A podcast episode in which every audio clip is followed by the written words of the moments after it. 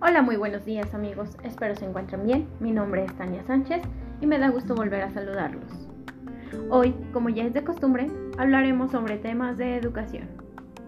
La materia de análisis de casos en la administración, impartida por el doctor Fidel León Porcayo, abarca una gran variedad de temas, por lo tanto, hoy veremos la definición de los modelos de instituciones de educación superior, unidad 3. Pero antes, de iniciar con el tema, comenzaremos con la frase del día, la cual dice así. Si no te gusta cómo son las cosas, cámbialas. Jim Rom. Bonita frase que debemos poner en práctica, recordando que todos somos libres de cambiar lo que no nos guste. Sin más, comenzamos.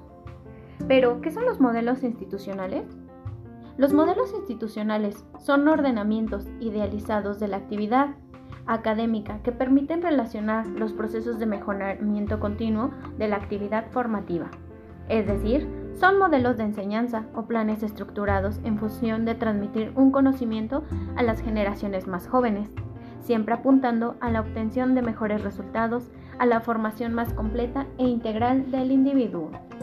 Por el logro de estos modelos institucionales se rige por tres premisas, la cual es el número uno, el enfoque nos resuelve qué enseñar, qué es lo que esperamos obtener al término de un proceso educativo y qué tan lejos o cerca estamos de lograrlo.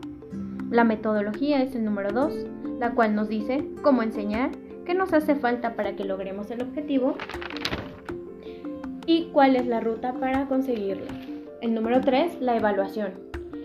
Nos dice cómo puede medirse el progreso de la enseñanza, cómo podemos comprobar lo enseñado y si efectivamente se aprendió. Así, estos modelos han variado enormemente con el paso del tiempo. Existen muchos, sin embargo, solo mencionaremos algunos. El número uno sería el modelo tradicional de la enseñanza, el cual es el más empleado. Parte del principio de enseñar es transmitir los conocimientos que son poseídos por el educador y el alumno ocupa un rol pasivo, es decir, solo es el receptor del conocimiento. El modelo número 2 es el conductista de la enseñanza, proceso técnico científico en el cual el docente es operario donde el acondicionamiento mediante castigos o recompensas que el docente administra. El número 3 sería el modelo constructivista de la enseñanza, el cual considera la interacción del docente-alumno. El conocimiento se construye de manera gradual de la mano del alumno y del docente. Modelo de Samburi de enseñanza. Existen múltiples métodos de enseñar y de aprender. Dado que el alumno busca el aprendizaje, el educador pasa a ser un consejero, un acompañante más del alumno. Por último, el modelo proyectivo de enseñanza, el cual nos dice que el aprendizaje se da bajo la forma de proyectos, o sea, de la búsqueda de investigaciones a través de la experiencia. Así, pasamos a los planes de desarrollo, los cuales tienen un fin para el modelo educativo. El número uno sería definir la identidad educativa, realizar una educación fincada en valores hacia el humanismo, favorecer a la educación integral e integradora del alumno, impulsar la relación de las instituciones educativas, servir de puente mediador entre teoría y práctica, concretar las orientaciones generales de un sistema educativo, operar como nexo entre preinscripción y ejecución, orientar los procesos de investigación, guiar para el personal administrativo y el no docente, facilitar los procesos de cambio y de innovación y por último, relacionar al humano, la sociedad y al aprendizaje. El objetivo del Plan Nacional de Educación Superior, PNES, es un conjunto de acciones programadas que regula el desarrollo a corto y a largo plazo de las instituciones educativas constituido inicialmente por un número reducido de programas a realizarse de inmediato. Con esto, se pretende consolidar un sistema nacional de educación superior capaz de contribuir al progreso económico, social, cultural, científico y tecnológico del país, a través de la superación académica del uso más eficiente de los recursos y de la vinculación de sus programas con los programas nacionales.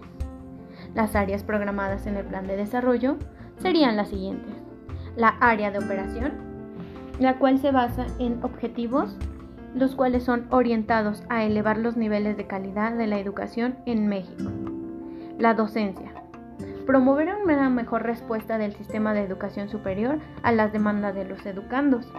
La investigación. Fortalecer la investigación humanista, tecnológica y científica. Extiende, que se extienda a todas las regiones del país las actividades y los frutos de la investigación. El número 3 sería la difusión de la cultura fundamentar y complementar la docencia y la investigación difundiendo a todos los sectores del país. Los servicios complementarios o por apoyo a las funciones, que sería promover la ejecución coordinada de aquellas actividades que sin ser estrictamente académica resultan indispensables para el desarrollo eficaz de los alumnos. Para promover todos estos servicios, se crean programas de presupuestación como el Fondo de Becas a Crédito y de Servicios Asistenciales para Estudiantes, el cual cumple el objetivo de establecer un sistema de financiamiento y de servicio asistencial para aquellas personas que son capaces cuyas limitaciones económicas les impiden o les dificultan el acceso a la formación profesional, que tengan la oportunidad de superarse por el derecho que les corresponde. Los principales participantes son las llamadas ANUIS, CEP, SPP, el Banco de México, entre otras. La normatividad se refiere al conjunto de actividades concretas e interrelacionadas y coordinadas entre sí, que se realizan con el fin de reproducir determinados bienes y servicios, capaces de satisfacer las necesidades y resolver problemas dentro de una institución. Basados en recursos humanos, personas en recursos humanos, los cuales son personas necesarias para realizar las actividades, los recursos técnicos, los cuales son medios para lograr los resultados, los recursos financieros, que son los capitales necesarios para la ejecución del plan, los recursos materiales, son las provisiones adecuadas y oportunas de la infraestructura, el equipamiento necesario para realizar el plan dentro de la institución, Ahora que ya sabemos que los planes de desarrollo contienen una estructura, pasamos a la integración de los modelos dentro de las instituciones de educación superior. Podemos destacar que el modelo educativo para el siglo XXI destaca la obligación de de cautivar y consolidar mecanismos que permiten retroalimentar los procesos para la incorporación de conocimientos útiles aplicados a la realidad y elevar el nivel de competitividad en el mercado del trabajo. La Dirección General de Educación Superior Tecnológica en el 2012. La integración de los modelos de desarrollo educativo emergen para responder ante dichos desafíos, tales como promover el potencial innovador y emprendedor de la sociedad, propiciar el encuentro, el intercambio y la colaboración mutua entre las universidades y las empresas, aumentar la inversión en el conocimiento, aumentar el talento humano.